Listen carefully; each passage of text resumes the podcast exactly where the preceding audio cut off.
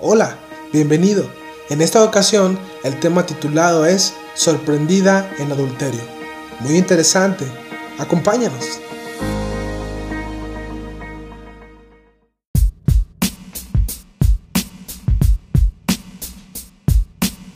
Sorprendida en adulterio. Entonces los escribas y los fariseos le trajeron una mujer sorprendida en adulterio y poniéndole al medio le dijeron, Maestro, esta mujer ha sido sorprendida en el acto mismo de adulterio. Evangelio de Juan capítulo 8 versículos 3 y 4. El no cometer adulterio es ordenado en el séptimo de los diez mandamientos que dio Dios a Moisés. El adulterio es una relación sexual ilegal. Es la conexión ilícita con una persona casada, es una infidelidad marital. Este acto viola el propósito divino que Dios creó en el matrimonio y la unidad de la familia siendo núcleo de la sociedad la familia y la primera institución dada por Dios al hombre, ha sido y es la unión matrimonial entre un hombre y una mujer, bajo el pacto de amarse y ser fiel hasta la muerte, llegando a ser una sola carne en el momento de unirse sexualmente. Y una de las razones por las cuales se puede cometer adulterio es el enorme poder del deseo sexual, en donde para muchos resulta muy difícil controlar especialmente cuando una persona atractiva está disponible sexualmente. Otra razón es la necesidad de amar y de ser amado. Y cuando en un matrimonio el sentimiento, el sentimiento perdón, de amor y, eh, se vuelve muy escaso, ya sea del hombre hacia la mujer o viceversa, se puede caer en la tentación de buscar y poder ser amado por otra persona cometiendo un acto sexual ilícito. Y ninguna razón es justificada para cometer el acto. De hecho, el adulterio está bajo el juicio de Dios y esto, por ser para Dios, es muy importante la familia. Y todo lo que atente contra la unidad familiar y la destruya provoca la indignación divina, no solo por destruir la sagrada institución familiar, sino también por el profundo daño que puede provocar en los integrantes de la familia, ya sean los hijos o en el mismo cónyuge. En este caso, el cónyuge que ha sido traicionado. En el caso de la mujer que había sido encontrada en el acto mismo de adulterio, y al presentar dicho caso y a la mujer misma delante de Jesús, era con la motivación de tentar a Jesús para poder acusarle de no cumplir con la ley, ya que existía un mandamiento dado por Moisés en el libro de Deuteronomio capítulo 22 verso 22 que declara que debían ser lapidados, escucho bien, lapidados los adúlteros hasta morir. Y en el libro de Levítico capítulo 20 verso 10 señala lo mismo, indefectiblemente deben ser muertos. ¡Wow! ¿Por qué querían tentar a Jesús de esta manera? ¿En qué consistía la tentación? Pues bien, Jesús había tomado fama en distintas ciudades y predicaba como quien tenía autoridad y dejaba sorprendidos a muchos. Y él no predicaba como los religiosos de su tiempo que buscaban alguna razón para acusar a cualquier persona de violar la, la ley de Moisés y muchas veces, y muchas ocasiones a Jesús quisieron hacerlo y, parte de esta popularidad se basaba en el rumor de que él era el Cristo, lo cual provocaba disensión, división entre el pueblo y los líderes religiosos se oponían argumentando que él era un engañador, que violaba los mandamientos de Dios y que no podía ser un profeta por ser un Galileo.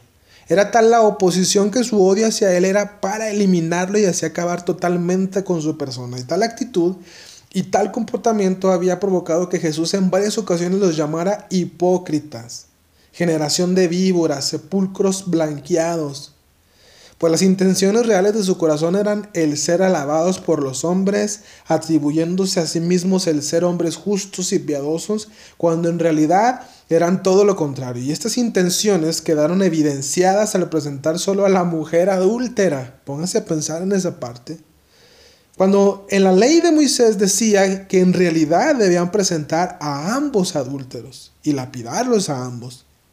Es decir, tanto el hombre como la mujer. Y ellos solo habían presentado a la mujer. Qué curioso. La pregunta es, ¿por qué no trajeron al hombre?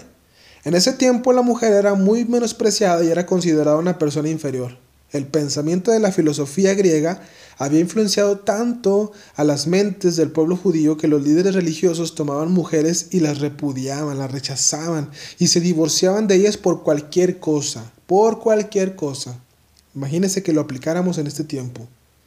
Y en cambio a la mujer pues no podía hacer lo mismo. Jesús muestra la perversidad y el engaño de sus corazones al momento de que cuando le insistieron tanto le respondió diciendo, el que de ustedes esté sin pecado sea el primero en arrojarle la piedra a ella. ¿Qué quería decir con esto? Que ellos también habían cometido adulterio. Uf. Por lo tanto, también ellos merecían morir. Pues más adelante dice, pero ellos, al oír esto, acusados por su conciencia, ¿lo notan? Salían uno a uno, comenzando desde los más viejos hasta los postreros, y quedó solo Jesús y la mujer que estaba en medio. Wow, Jesús era increíble. Él mostró compasión hacia la mujer y su sentido de justicia para con los que la acusaban eh, fue dura, fue retadora. Sin embargo, no pasó por alto lo que ella había cometido y se dirigió a ella diciendo, mujer, ¿dónde están los que te acusaban? ¿Ninguno te condenó? le preguntó. Y ella le respondió, ninguno, Señor. Entonces Jesús le dijo, ¿sabes qué? Ni yo te condeno, vete y no peques más. Lo que él le dijo prácticamente fue, no te condeno, te puedes ir, pero no vuelves a cometer adulterio, ¿lo ves? Sin duda alguna, todos merecemos morir, pues hemos violado la ley de Dios. Y sin embargo, Dios ha enviado a alguien a representarnos como hombre y pagar por nuestros delitos. Y hoy el mandamiento es, si crees en el Hijo de Dios, no serás condenado eternamente, pero no vuelvas a pecar en lo que sabes que estás practicando y no es bueno. El cristianismo no solo consiste en creer y seguir cometiendo lo mismo. No es arrepentirse una vez y volver a vivir de la misma manera. No podemos engañar a Dios. Él no puede ser burlado. Todo lo que sembramos, eso vamos a cosechar. Es un principio universal.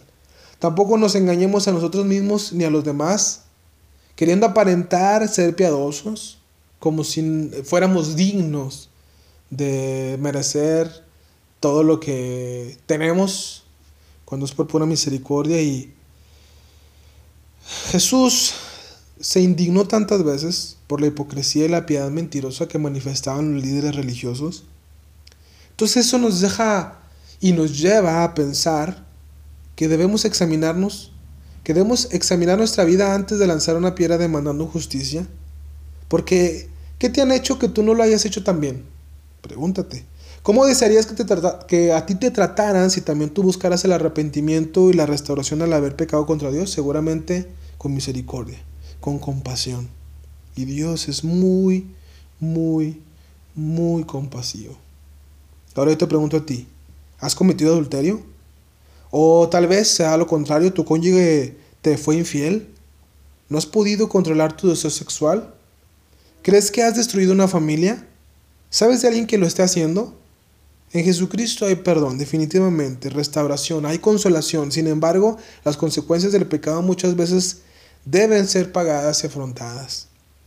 El punto central de todo esto es que tu alma sea librada del castigo eterno. Conseguir el perdón de Dios por medio de Jesucristo para que si tú puedas eh, descansar y que Jesús tome la culpa, tu culpa, el día de tu muerte. Tú lo puedes hacer el día de hoy si no ha sido tu caso. Y Dios es poderoso para enviar su Santo Espíritu sobre ti, sobre tu vida, para que muere dentro de ti. Eso sí cambia la vida y que tú puedas recibir así el poder, el amor y el dominio propio que necesitas tanto. Querido amigo, querido amiga, Dios bendiga tu matrimonio si estás casado. Dios bendiga tu familia en una preciosa unidad familiar. Que lo que Dios unió no lo destruya el hombre en este caso si has sido víctima de una infidelidad, yo quiero que oremos por ti y sobre todo también por las familias. Vamos a orar. Padre, en el nombre de Jesús, te pedimos por los matrimonios que tú has unido.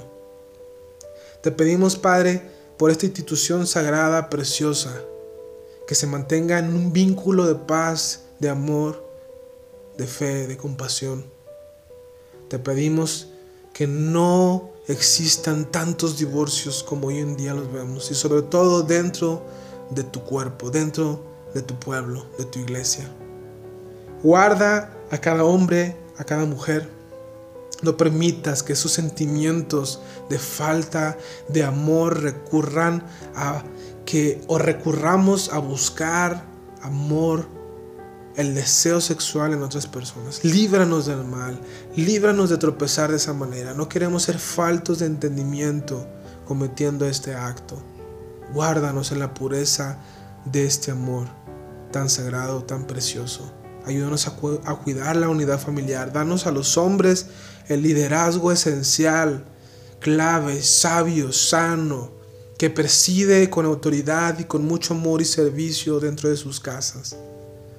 Suple todo lo que necesitamos y que podamos encontrar en nuestra ayuda idónea, en nuestra costilla, en el regalo que tú nos diste, Señor, en esta preciosa bendición, nuestras mujeres, en nuestra mujer, en el nombre de Jesús, oh Dios encontrar el deleite, que sus caricias nos satisfagan en todo tiempo y de la misma manera las mujeres encuentren su deseo, su amor, el sentirse amadas y deseadas en sus maridos. En el nombre de Jesús oro por los que han sido lastimados, esas heridas por una infidelidad, Señor, que tú los guíes, que tú les des sabiduría para tomar decisiones, que tu Santo Espíritu y tu palabra les guíe, les dé luz, les des alumbramiento en ese momento de oscuridad, en ese momento en el que el mismo estrés de los pensamientos, Señor, de la aflicción, del tormento, nos afligen. Ayúdales y dales paz sobre todo. En el nombre de Jesús, ven a restaurar, ven a obrar,